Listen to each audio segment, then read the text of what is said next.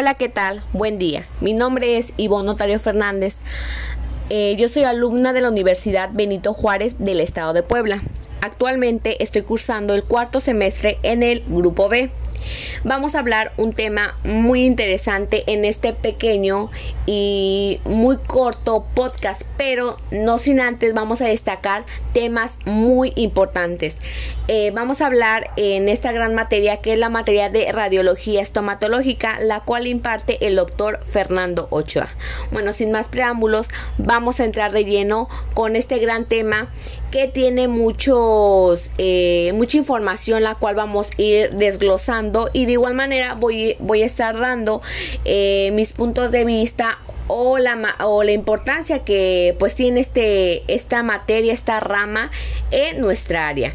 Bueno, como ya mencioné, vamos a hablar acerca de lo que es la, las radiografías dentales o rayos X como comúnmente se conoce.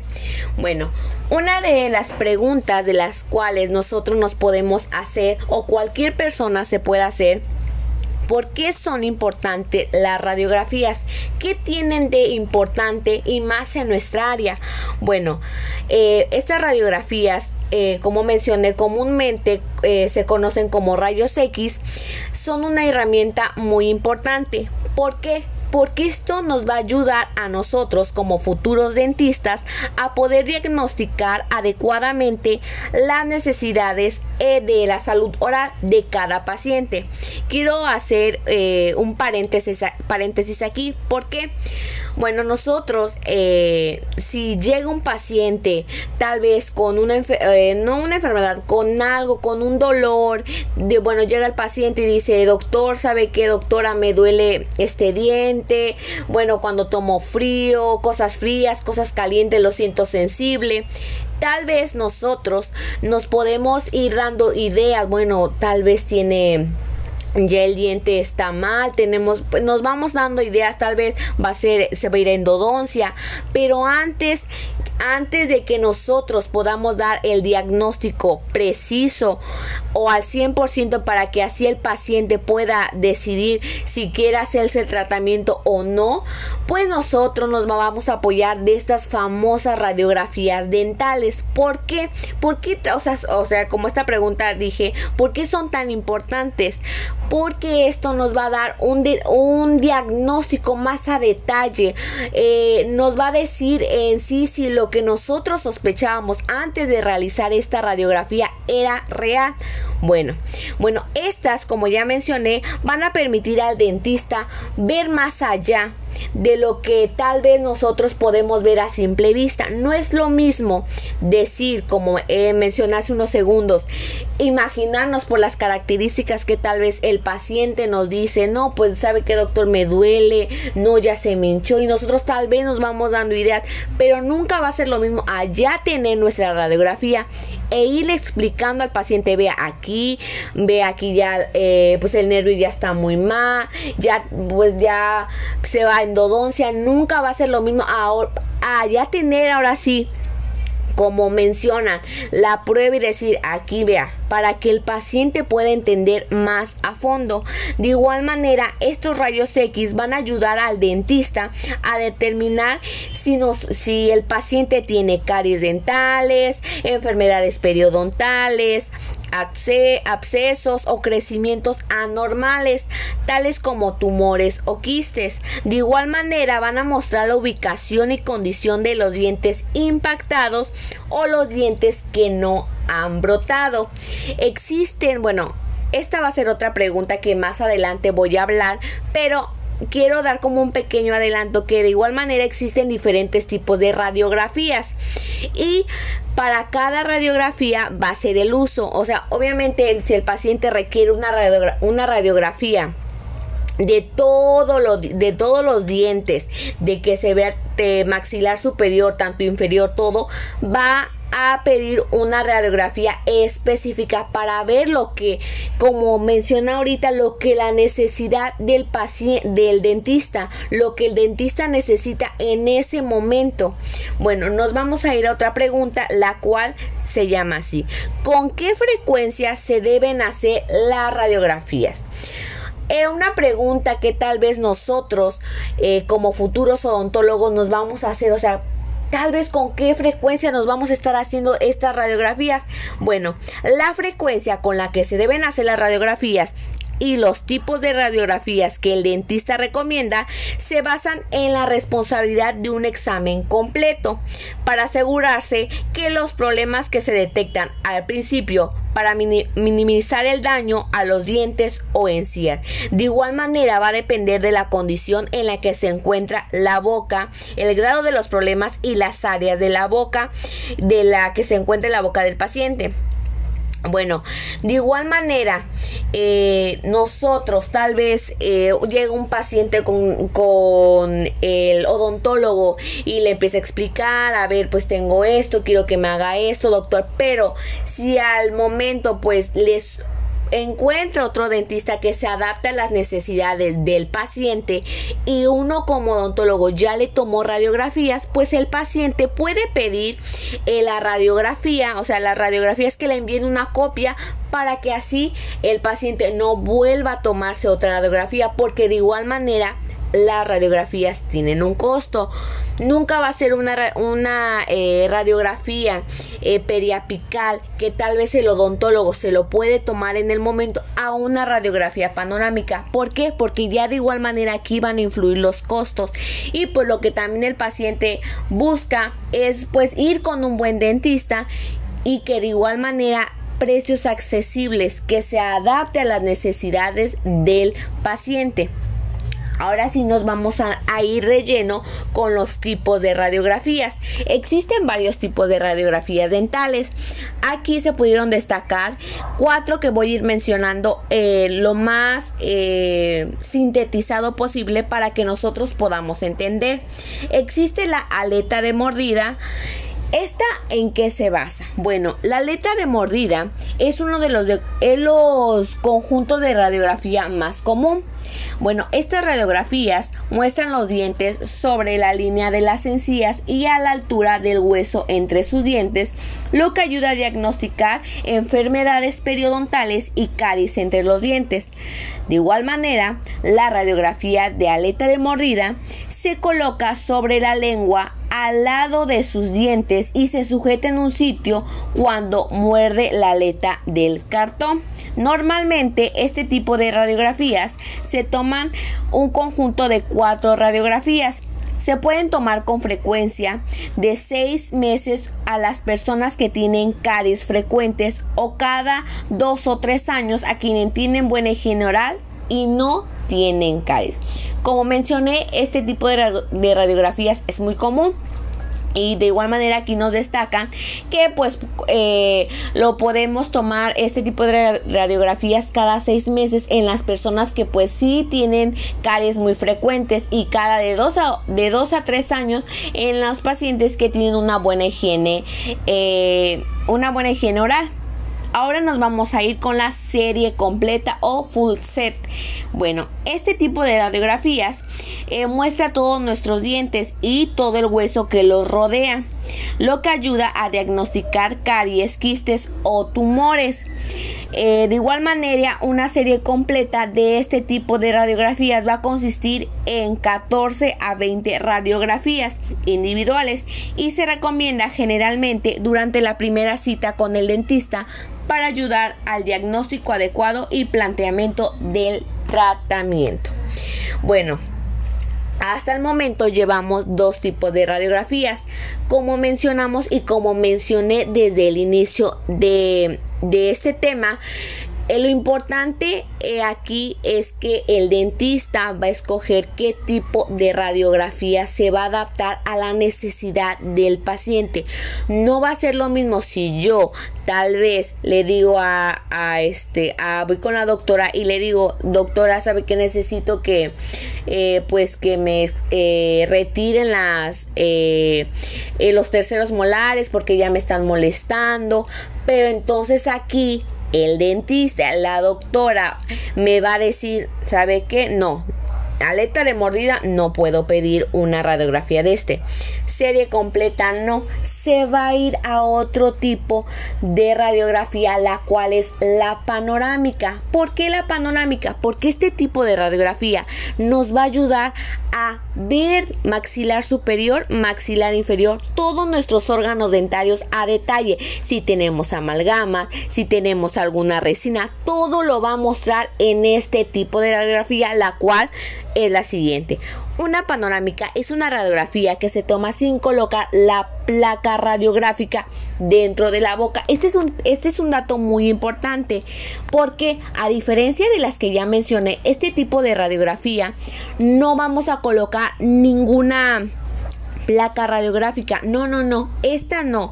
Simplemente el paciente entra a la zona de radiación, a la zona donde le van a tomar la radiografía, lo van a colocar y el aparato va, va, a girar va girar atrás de la cabeza del paciente para así y el paciente debe permanecer quieto en la posición que le que le diga el, radiólogo que le está que le va a realizar la radiografía. Ponerse en un eh, en el lugar en eh, zona recta para que la persona para que la radiografía salga bien. Y bueno de aquí eh, bueno el paciente debe permanecer sin moverse mientras la cabeza del dispositivo de radiografía rota a su alrededor mostrando una imagen grande de sus mandíbulas y dientes de igual manera, como mencioné, este tipo de radiografías es de mucha ayuda, particularmente para ver la mandíbula superior e inferior al mismo tiempo y puede mostrar dientes impactados y otras estructuras escondidas que podrían ser difícil ver eh, de, de manera, pues de una manera directa que nosotros podamos ver. Este tipo de radiografía nos va a ayudar a eso, a ver todo lo la cavidad bucal del paciente. Ahora nos vamos a ir con una radiografía muy común que cualquier odontólogo tal vez en sus primeras citas le va a hacer al paciente, la famosa radiografía periapical. Bueno, una radiografía periapical es una radiografía simple que se toma para mostrar un área específica que le preocupa al paciente. Bueno, si tuviera dolor eh, de dientes, el, el dentista seguramente le va a sugerir una periapical. ¿Por qué? Porque como mencioné, vamos a ver qué está pasando en ese órgano dentario. Bueno, ahora nos vamos a ir con la tomografía computarizada de haz de cono o radiografías tridimensionales. Bueno, como sabemos, la tecnología ha avanzado muchísimo y más en el área de salud. en la actualidad han surgido un sinfín de aparatos, tanto para doctores generales como en nuestra área, la odontología. Tal vez años atrás eh, la odontología cuando surgió no utilizaban una unidad como las de ahora con tanta tecnología. Ahora y más ahorita en estos aparatos ha avanzado muchísimo y nosotros podemos darnos cuenta de este tipo de radiografías que es computarizada. ¿Por qué? Es lo que voy a explicar. Bueno, una de las tecnologías eh, de imágenes más modernas es la tomografía computarizada de haz de cono. Este tipo de tomografía usa un equipo de rayos X que roten como combinaciones con un computador digital que captura claramente las imágenes de tejido blando, huesos, músculos y vasos sanguíneos en forma tridimensional.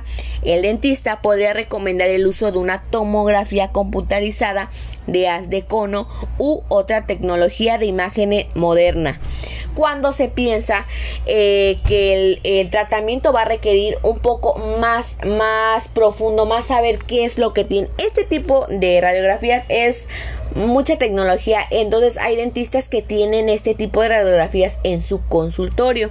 Ahora nos vamos a ir por una de las penúltimas eh, preguntas que tenemos aquí. ¿Cuánta radiación hay en las radiografías dentales?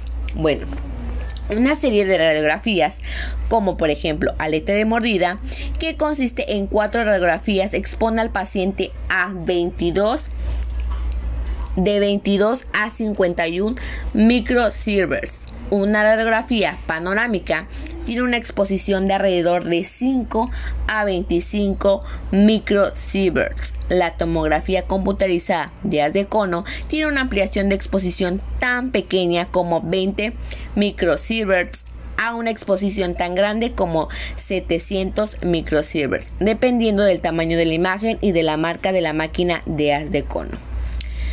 Ahora, un poquito para entender esto, porque la verdad tal vez eh, y en lo personal a mí igual no entiendo muy bien de esto. Bueno, este monto se puede comparar con el promedio de la cantidad de radiación de fondo, la radiación que ocurre en nuestro ambiente, a la que una persona está expuesta en un año. Este promedio a nivel mundial es de 2400 microsieverts por año. Ahora nos vamos a ir por la última pregunta. ¿Hay algo que mi dentista pueda hacer para limitar mi exposición a radiografías dentales? La respuesta es un rotundo sí. El dentista puede tomar varios pasos para asegurarse de que usted reciba la menor cantidad de exposición posible cuando le tomen las radiografías como cuáles. Ahora voy a desglosar unos puntos muy importantes que cualquier odontólogo debe tomar en cuenta. Coloque un protector reforzado con plomo sobre el cuerpo. No es obligatorio, pero se recomienda un collarín para la tiroides para proteger al cuello. Use un colimador, el cual es un tubo largo que se extiende desde la máquina de radiografías. Los colimadores limitan el tamaño y la forma del haz útil de la radiografía que llega al paciente. Y como último punto, use el hipo de placa más rápida o sensores digitales. Eh, y bueno, eh, para la recomendación de radiografía, los dentistas siguen el principio de tan poco como sea posible para obtener el objetivo. Con esto reducimos la exposición de los pacientes a la radiación y se determina la necesidad y tipo de radiografía que se debe obtener usando las mejores prácticas cuando se obtengan los rayos X. Bueno, este tema tiene más que investigar, más que hablar, pero la verdad me gustó mucho eh, poder explicar un poquito más de lo que pues estoy aprendiendo de igual manera. Los rayos X como sabemos y como mencioné ya hace unos minutos son de gran importancia y en nuestra área de odontología. ¿Por qué? Porque simplemente lo que nosotros no podamos ver a simple vista con nuestros ojos, las radiografías nos los van a aclarar, nos van a aclarar esas dudas que nosotros tengamos y para qué, para que nosotros podamos como odontólogos, futuros odontólogos, podamos dar un tratamiento eh, impecable, que el paciente se vaya a gusto, que se le quite esa molestia que él tiene, porque como sabemos, cualquier paciente que acude al dentista es por una molestia. Entonces, por lo mismo, se crearon varios tipos de radiografías para que el, que el dentista cuando necesite una radiografía sepa cuál es dependiendo de la situación del paciente. Bueno, y como conclusión, eh, la importancia de la comprensión de textos en otros idiomas. Bueno, en el idioma inglés tal vez.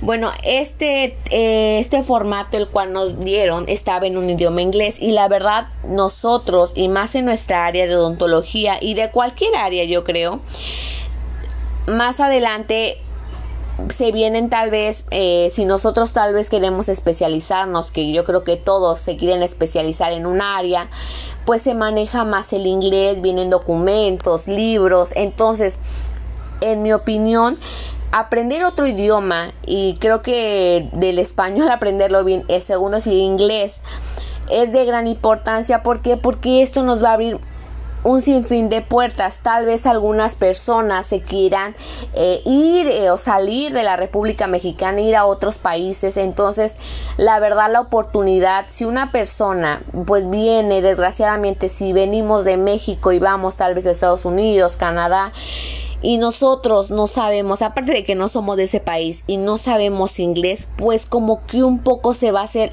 el trabajo más pesado para nosotros. Entonces la importancia es que nos va a abrir un sinfín de puertas, nos vamos a hacer más eh, fácil este trayecto que nosotros vamos a seguir y la verdad vamos a poder dominar dos idiomas que si nosotros lo sabemos dominar bien en inglés nos va a servir muchísimo en nuestra área para tal vez en un momento vamos a recibir eh, pacientes que vengan de otro eh, que hablen inglés y si nosotros no sabemos pues desgraciadamente pues se van a ir. Entonces si nosotros queremos dar un buen trabajo debemos estar en todo eh, debemos ser buenos en todas las áreas. Entonces esta es la gran es la gran importancia que en mi opinión es esa.